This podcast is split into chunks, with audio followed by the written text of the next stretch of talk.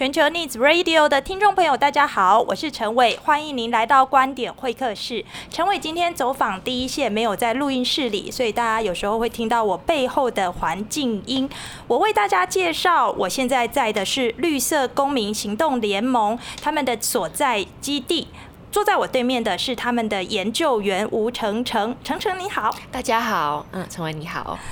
这个听众朋友，我们就暂时先不要管振兴券是三倍券还是两倍券，我们现在来聊一个新的国际间在。主打的概念叫做绿色纾困与振兴，因为我们知道，其实，在振兴谈的之前，我们可能更重呃会有先的提的一个概念，其实是纾困，但这其实是两者环环相扣的。首先，我想要请教成成的是说，呃，请问这些概念在欧盟或者是已开发国家如何定义？因为他们其实是重灾区，哎，对，没错，我觉得大家可能在嗯先。讨论我们呃为什么今天会突然在讲绿色振兴这个议题之前，我们可能要先退一步来谈为什么现在会突然需要振兴哈。大家知道我们现在因为肺炎的疫情，所以很多国家的经济其实受到很严重的冲击，所以很多国家是已经预期这是比二零零九年那个时候金融海啸还要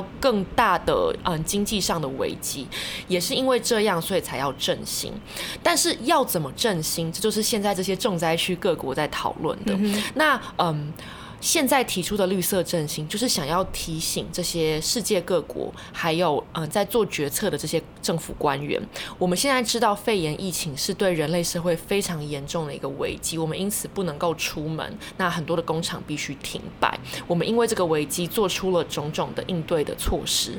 那。同理而言，面对未来的危机，我们也必须要有相对应的这些措施。嗯。那我们另外一个人类社会正在面临比肺炎疫情更大、规模更大、那冲击层面更广的另外一个危机是气候危机。是，那这个是世界各国现在都已经预期，在未来几十年，如果我们没有办法发展足够的再生能源，减少碳盘的污染，它是一定会发生的。哦，所以这个今嗯今年的这个肺炎的疫情会从这武汉这样爆出来，其实我们原本大家都。不晓得，但是气候危机其实是我们大家都知道一定会发生，是，所以就是在这样的前提底下，大家就说好，我们现在要振兴。但是如果你的经济振兴到最后，你竟然又加剧了另外一个危机.然后让很多人受到很大的冲击，那是完全本末倒置的事情。嗯。所以我们现在要来想一个振兴的方式，它不但可以解决现在这个武汉的这个肺炎的疫情散播出来之后造成经济的动荡，它同时也可以不会让我们未来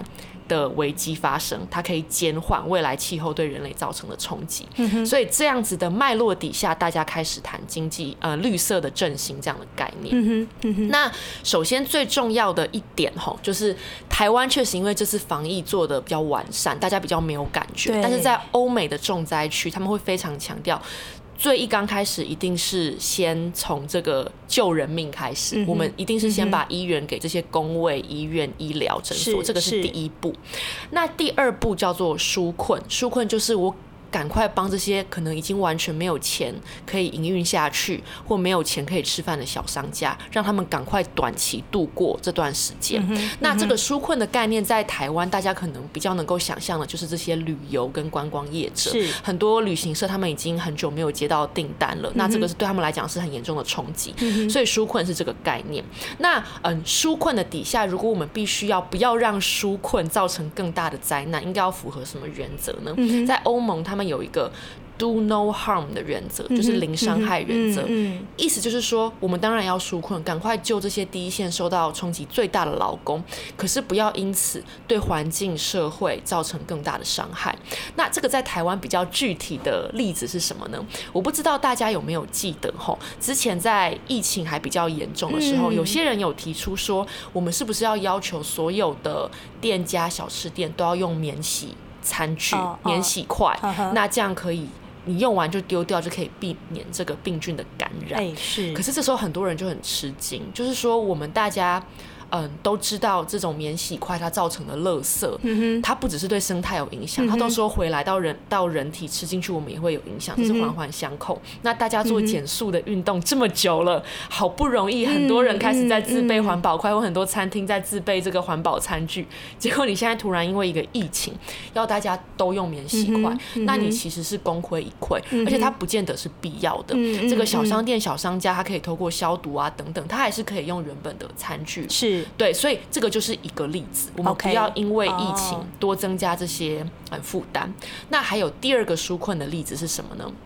嗯，大家知道，嗯，现在台湾有蛮多环保团体，包括地球公民基金会，他们都在探讨这个农地工厂或者是违章工厂的问题。那那个时候，政府他们要赶快把纾困的经费发给台湾这些中小型的企业跟工厂，让他们撑下去。可他们一刚开始并没有去规范哪些工厂可以拿，哪些工厂不能拿，所以大家就有点紧张，说原本这些违章工厂对环境、对农业造成很大。损害的，如果也可以拿到资金，不是就完全背离我们原本的初衷吗？嗯、所以后来才很快在立法院有立法委员、政府官员跟民间团体，大家很快确认没有没有这个原本违章跟是农地的工厂是不可以拿到这个纾困的经费的，嗯、才确定下来。所以刚刚举的这两个例子就是纾困的案例，我们要赶快很快的把。嗯，需要的资源给真的需要的人身上，但这个过程中赶快确认一些基本的原则，不要造成更多的伤伤害。是，所以那这个是纾困。那近期世界各国，包括欧盟，他们慢慢在解封了嘛？那台湾也开始有嗯更多的商业的交流的行动。那现在大家在谈论的就是那振兴呢？那我们要怎么样让整体的这个经济消费可以增加，但是不会对环境造成破坏？那这大概是嗯纾困跟振兴的脉络，跟它两个的。定义这样子是呃，我们觉得欧盟似乎相当的有一个呃前瞻性的看法，他认为虽然说。现在已经很辛苦了，但是他们仍然强调，就是他们现在所做的，呃，整个组织的最重要的一个概念叫做“下一代欧盟”，也就是说，他们是要为下一代留下一片净土，而不是说单单的只看到就是眼前的当务之急解决了，结果没想到，如同您讲的，可能会造成一个既有的危害更为的加剧。所以，这个为了下一代这一件事情，这其实也是。呃，各国政府，包含了台湾，常常在喊的口号。呃，欧盟他们具体是怎么样去实践？我看到了，就是在绿盟，其实有相当呃有一份这个翻译的资料。其实欧盟他们的实践的作为，是来自于他们有很大一部分是分配预算到合适的绿色的产业，或者是有前瞻性、适合地球永续发展的产业。嗯，对，没有错，就是其实，嗯，欧盟它，嗯，其实，在欧盟它推动这个呃绿色的振兴相关的方案之前，嗯嗯嗯、其实欧盟已经有大概超过一百万的公民联署，嗯、就是说我们未来的这个振兴希望要是绿色的，哦、所以其实，嗯，大家可以可以想象一下哈，就在台湾我们在谈这个绿色振兴、绿色新政，可能好像是学界或环保团体在谈，可是像。呃，欧美这些国家，他们其实呃有很大一部分是民间草根的力量，已经在要求政府必须要做出嗯这样子的承诺。是，所以跟陈伟刚刚讲的一样哈，他这个目前他们的这个绿色的经济的方案里面有很多是透过分配预算来嗯、呃、鼓励指引未来这个产业的发展跟投资会在哪一边，因为其实嗯、呃、我们可以在很多。嗯，相关的做这种气候嗯危机的研究，或者是经济相关的研究，可以看到，很多的这个经济的诱因跟动机的来源是在于政府的预算跟它的嗯基础建设的这些发包的计划上面，是还是有一个火车头在那里？没错，所以你其实不一定直接要下去嗯。投资直接投资在某个产业，给他非常非常多的钱。嗯、你可能是透过一些大型的预算跟计划来鼓励一般的产业把钱投资在这里，它就会进一步让后面的这些产业链一起兴起。这个是什么意思呢？譬如说，假设今天嗯政府它鼓励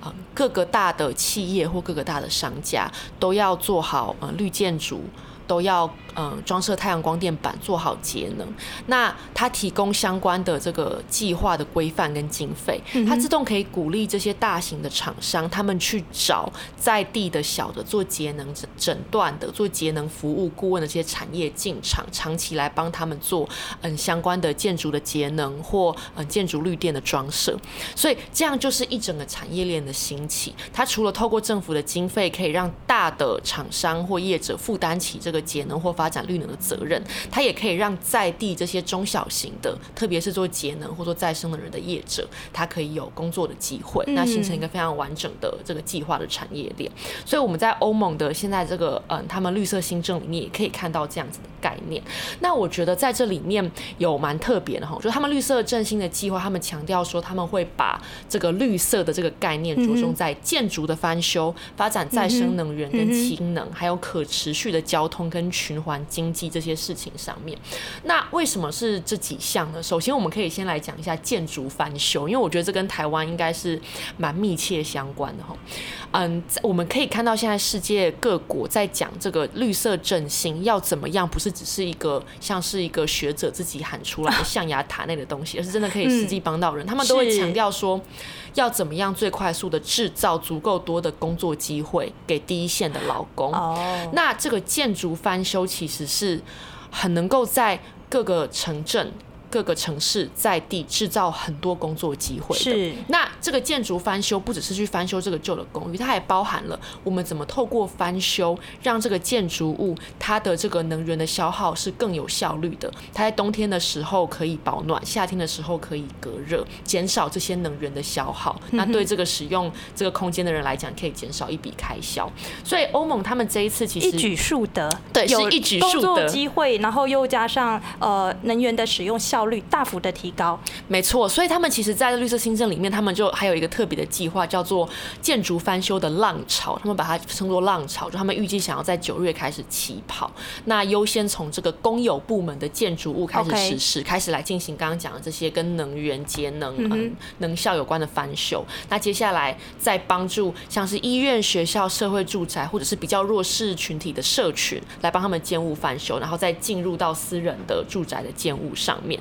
那嗯，他们也预计会希望提供嗯一些绿色的借贷来鼓励大家做这个事情。所以嗯，很多一线的劳工在这次的事件之后失业了，那这会是一个直接让他们每个月开始有收入，而且是提供在地的工作机会，而且是一个干净嗯符合公平正义的工作机会的一个很重要的方法。那对台湾来讲，这点也很重要，也是因为其实台湾。大家都知道这几年很热嘛，那我们的建筑物其实嗯有九十七左右都是旧建物，那新建物大概只占三成。那目前政府有一些针对这种节能建物翻修的规范是针对新的建筑物，可是旧有建筑物其实很少。那可是很多他比较没有那么多钱去嗯住在比较好的。的条件下的是的人，他可能都是住在这些旧有的建物里面，那他可能就更又需要面临这种到夏天很热，我要一直开冷气，要缴很多电费的处境。所以，如果可以，嗯，在台湾也实行这样的计划，那它其实也可以解决台湾一直以来建筑部门的这个用电量或建筑的隔热节能效果一直不够好的问题，那它也可以创造工作机会，那它也可以为在地社群减少在电费或能源上面的开支。所以，是、呃、我们认为这应该是台湾的未来的在做能源的计划里面很可以参考的一块。嗯哼，嗯哼，这个谈到呃，刚刚谈到了，其实包含了一个世纪的辩论哦，就是说到底是国家干预。还是市场自由？那我们看到，在过去的人类历史上，每当世界级的大战结束之后，大部分国家介入、政府介入，在复苏经济，可能都是选择前者，就是国家干预。那国家干预很具体的，常常就会反映在，呃，为了当个地方下个三十年所打造的公共建设，因为公共建设通常它的这个寿命都使用。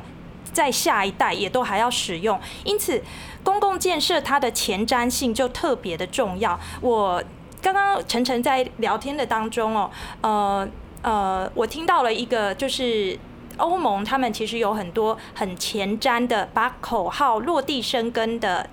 呃前瞻的思维和做法。那这个也会让我想到，其实，在大概是三年前，当时的一个台湾很大的争议，就是呃前瞻基础建设计划。听众朋友，我都已经讲了，这个就是基础建设嘛，就是公共建设，这个其实就是台湾下一个三十年我们要。给我们的后代，还有我们自己所用的这个公共建设到底是什么情况？那他当时的数数目字也很可爱，就是八八八哦，就是八千多亿元这样子。那呃，后来因为在多样的争议之下，它变成了使用，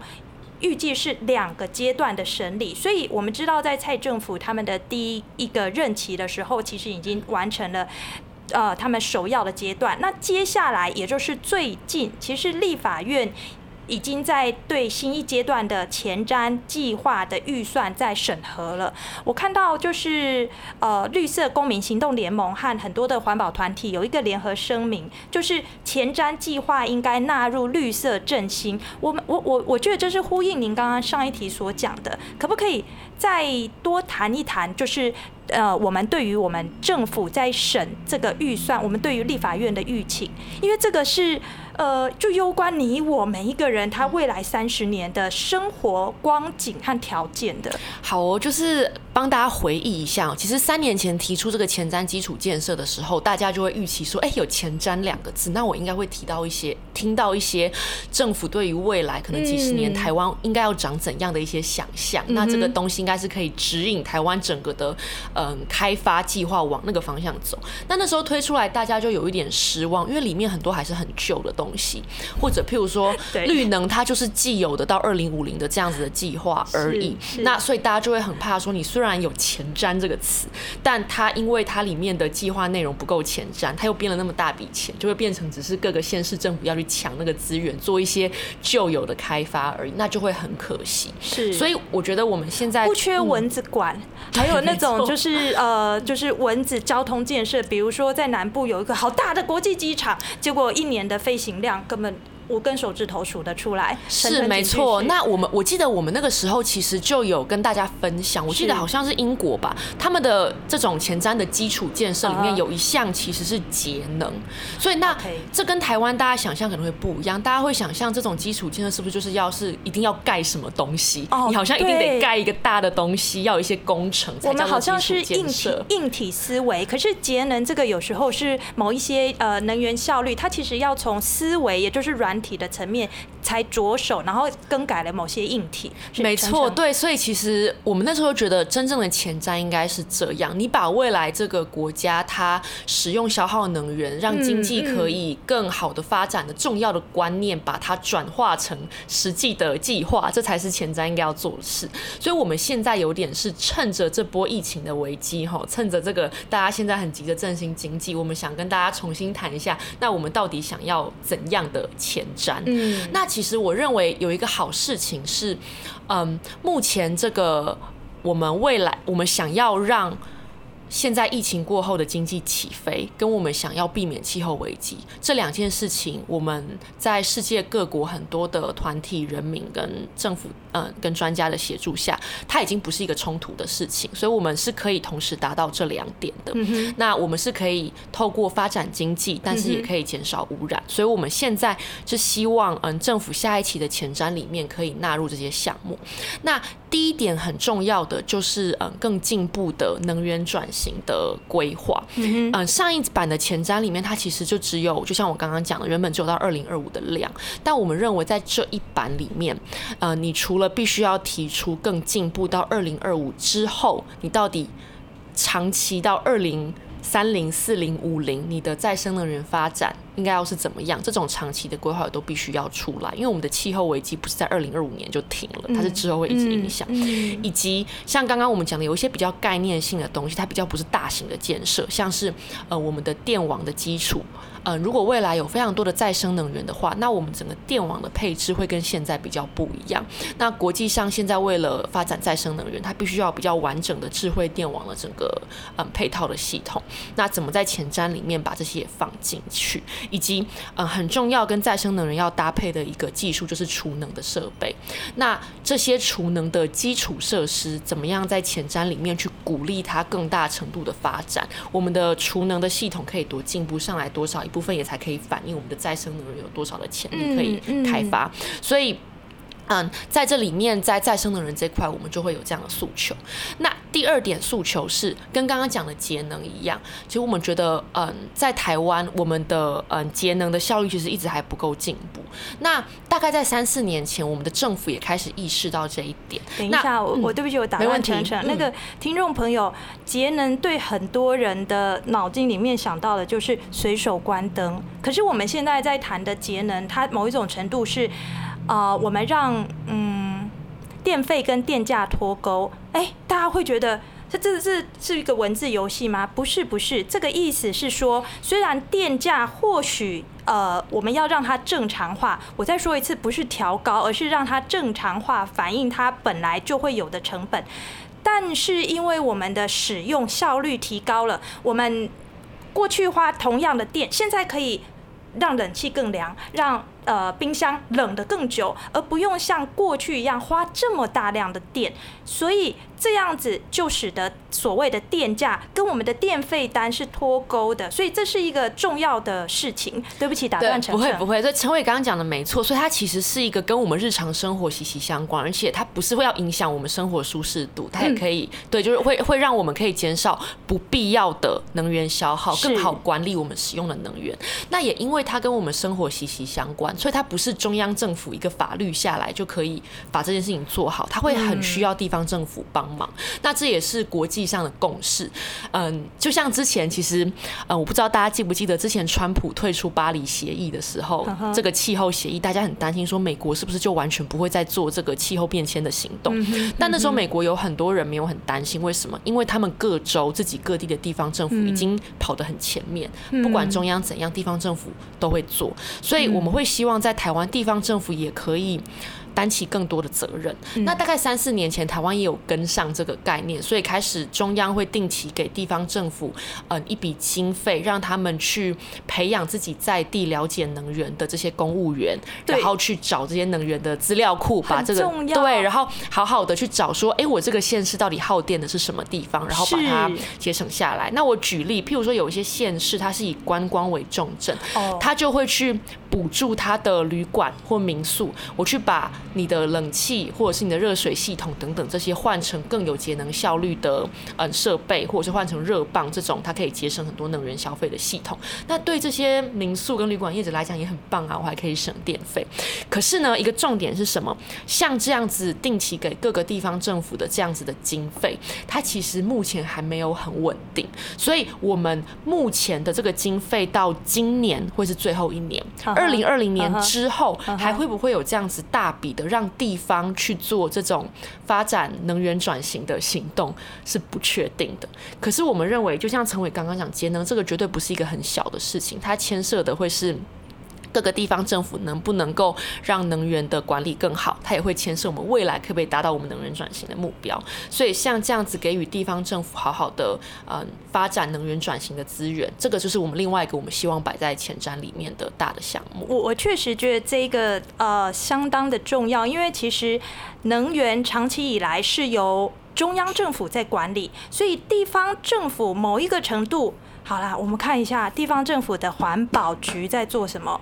能够做好回收就已经了不起了。这个回收在呃这个北部的城市已经是大家觉得很习以为常。可是听众朋友，陈伟来自中南部，其实中南部还是有一些县市不做这个回收的诶。不过我回头来讲哦，这个。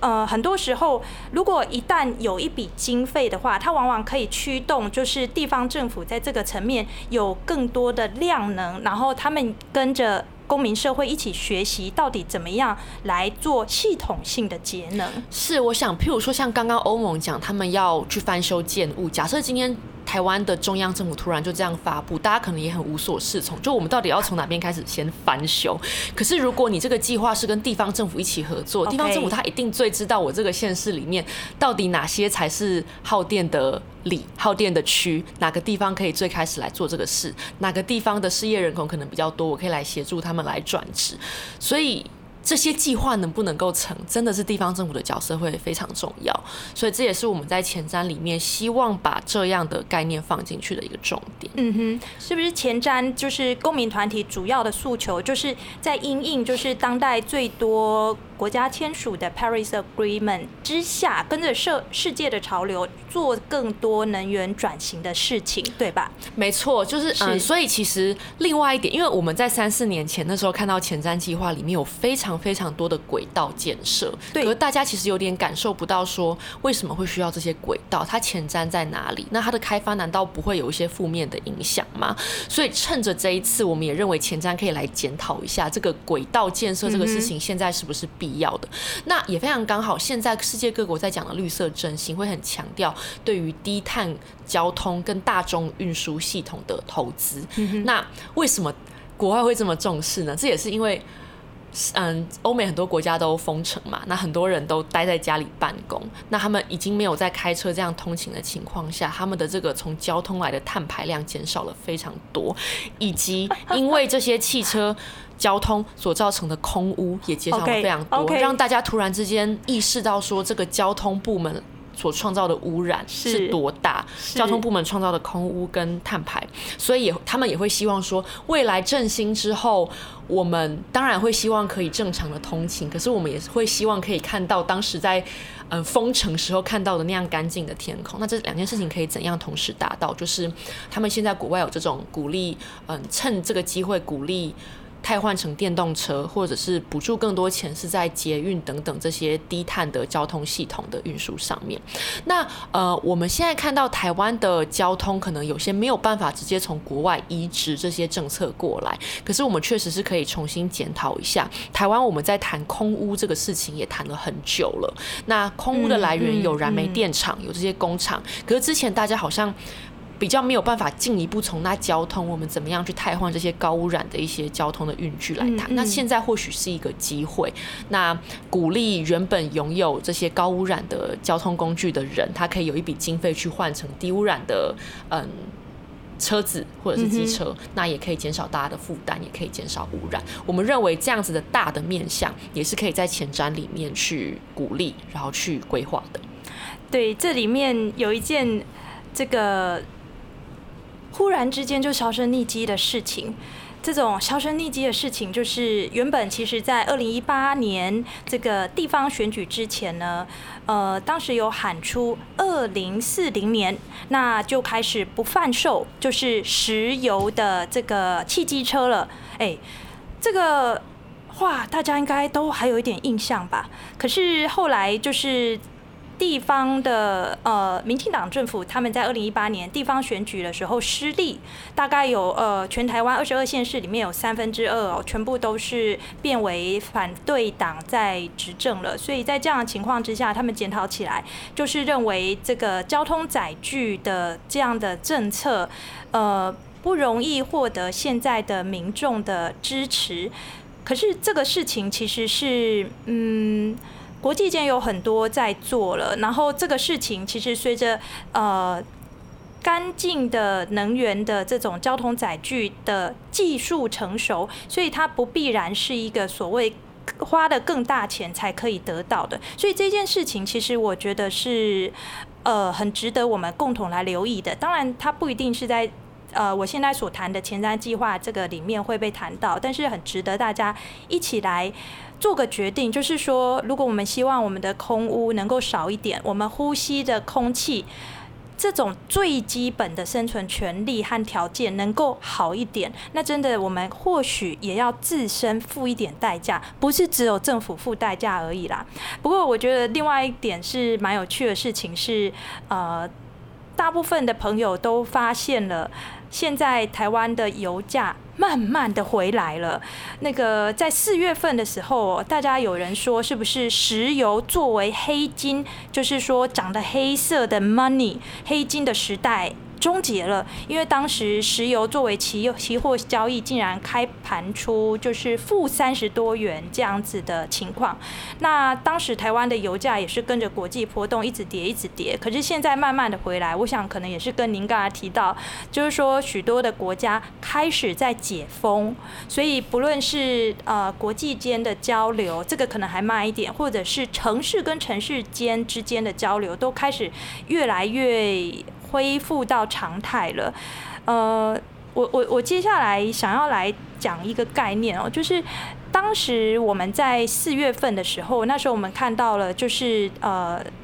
战略宗师季辛吉，美国的前国务卿，还有就是世界首富那比尔盖茨，他同时他用他自己的基金会，那做了许多在联合国辖下的专业组织。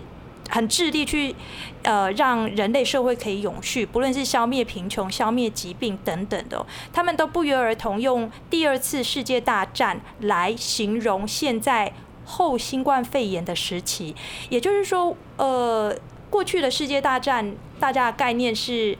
船坚炮利，可是现在世界大战是看不见的病毒，就足以让我们人类社会大规模的破坏，呃。大规模的破坏里面绝对包含欧洲，这个它是重灾区。那欧盟各国他们站在务实利益的考量，其实他们很重要的一个贸易伙伴中国大陆，更是重灾区中的重灾区。好，这个呃，我觉得他们急难时候所做的决定，欧盟现在的决定仍然是相当具有前瞻性。我觉得这是。特别不容易的地方，那特别不容易的地方，因此就有值得我们效法之处。呃，程程这个绿盟在观察现在欧盟或者是已开发国家提出来的绿色的振兴还有纾困这上面，您觉得里面还有哪些的部分特别值得我们取经的？嗯，其实我会觉得，嗯，在这个里面，他们很大力的强调。这样子的绿色的振兴，它并不是只是呃我们在讲电力或者是气候这些很狭隘的事情，它在讲的是一整个社会比较大层面的公正转型的事情。嗯，所以就像刚刚讲的，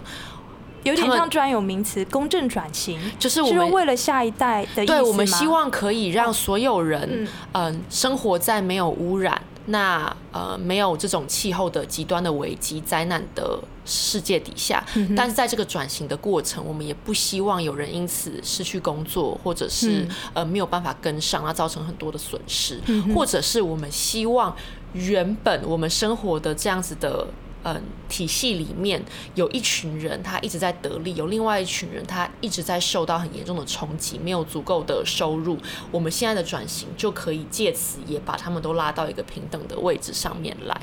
所以，也就是因为这样，我觉得在这里面去强调对于基本的嗯生存权、工作权的保障，会很容易。进到大家的心里面，那我觉得这个是，嗯、呃，在台湾大家还没有办法那么快把这种气候能源的议题跟一般的生活或劳工权益紧紧绑在一起的，呃，一点。那我觉得另外第二点也是，其实我们现在看到国际上在倡议这个绿色振兴，并不是只有环保团体或是气候学者。这这阵子，其中有一个联署是世界有非常非常多的跨国际的。大企业他们也在要求绿色振兴，他们也支持。Oh. 那这跟可能很多人会以为说，我绿色振兴是不是会增加很多限制？对大企业来讲，会是很多负担的状况，好像是不一样的。劳工啊，他们的排废呀、啊，他们的能源效率啊，但是这其实有一点出乎我意料。嗯，呃、大企业为什么会支持绿色振兴？其实我觉得这样子的运动其实也很久了，就是说，嗯。民众会希望这些大企业，我消费的产品不要来自嗯污染的地方，或排放很多的对环境有有害的呃物质，所以这样像这样子的运动有非常非常多年的累积，慢慢的对这些大企业形成了一些压力。我觉得这个是第一点。嗯嗯。那第二点，同时也是因为嗯。在这样的压力底下，大家开始就会说，你这些大企业你是用电最高、碳排最高，你要负更多责任，所以你要买绿电。那可能在十几年前，很多企业会觉得这是一个负担，但是因为这几年，嗯，这些新的再生能源的技术或减碳的技术发展越来越成熟。甚至是它可能会是比原本传统的能源，石油或燃煤来来讲，是一个风险更低的投资。嗯，我不会受到这个价格这么严重的波动，那它不会因为它的量现在突然增产或减产有很严重的冲击。所以对企业来讲，他也会觉得说，这好像是一条我可以走的道路。嗯，那我可以对我的消费者交代，那对我的整个嗯金融的这个规划来讲。反而是有利的，所以我觉得在台湾，大家可能可以进一步去发展的是，我们除了去结合这些环保的社群，关心这些议题的社群，我们怎么样把一些产业跟企业界也拉进来？毕竟我们现在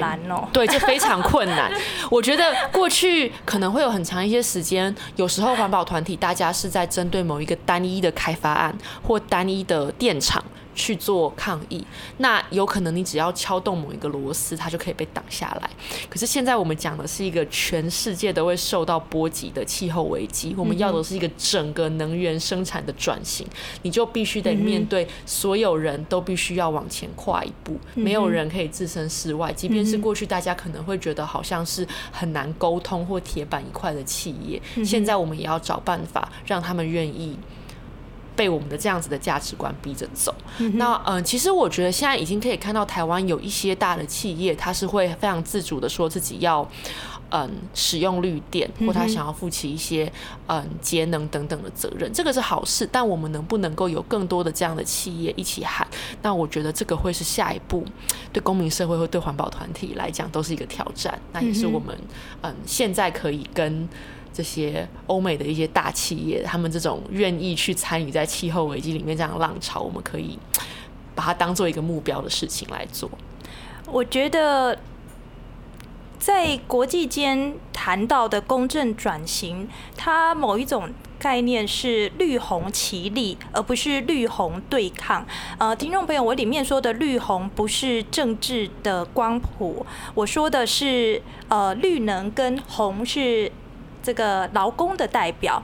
在台湾长久以来，大家觉得，呃，劳工他们可能是工厂里面第一线的所谓的受害者。可是，如果当这个工厂因为各样不永续的关系，所以工厂停工了，他们却又是最前线的受害者，再一次的受害者。所以，他们长久以来，呃。跟社会大众比较常有的概念，常常是绿红之间是对抗的。可是现在在国际间，我们现在在谈的这个绿色振兴跟纾困，事实上一个很重要的公正转型的这个概念，是保障第一线劳工的工作权之下，一起来做绿能的转型。所以这个确实是呃概念虽然很新，但是。